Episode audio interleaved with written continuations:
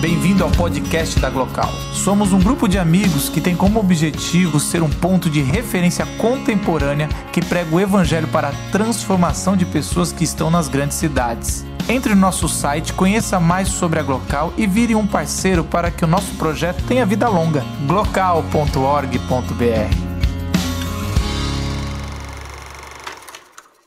Oi. É, o Elias pediu para eu explicar é, o motivo do meu poema. E assim, eu acho que a gente vive numa cidade que está sempre muitos barulhos, impulsos sonoros jogados na nossa cabeça e sempre pessoas falando: você tem que ser produtivo, você tem que estar tá pensando no seu futuro, você tem que fazer, tem que fazer, tem que fazer. E às vezes a gente não nota que esse barulho não é mais externo, ele é interno e que a gente só precisa, às vezes, silenciar a nossa própria voz para ter um pouco de paz. É, é isso.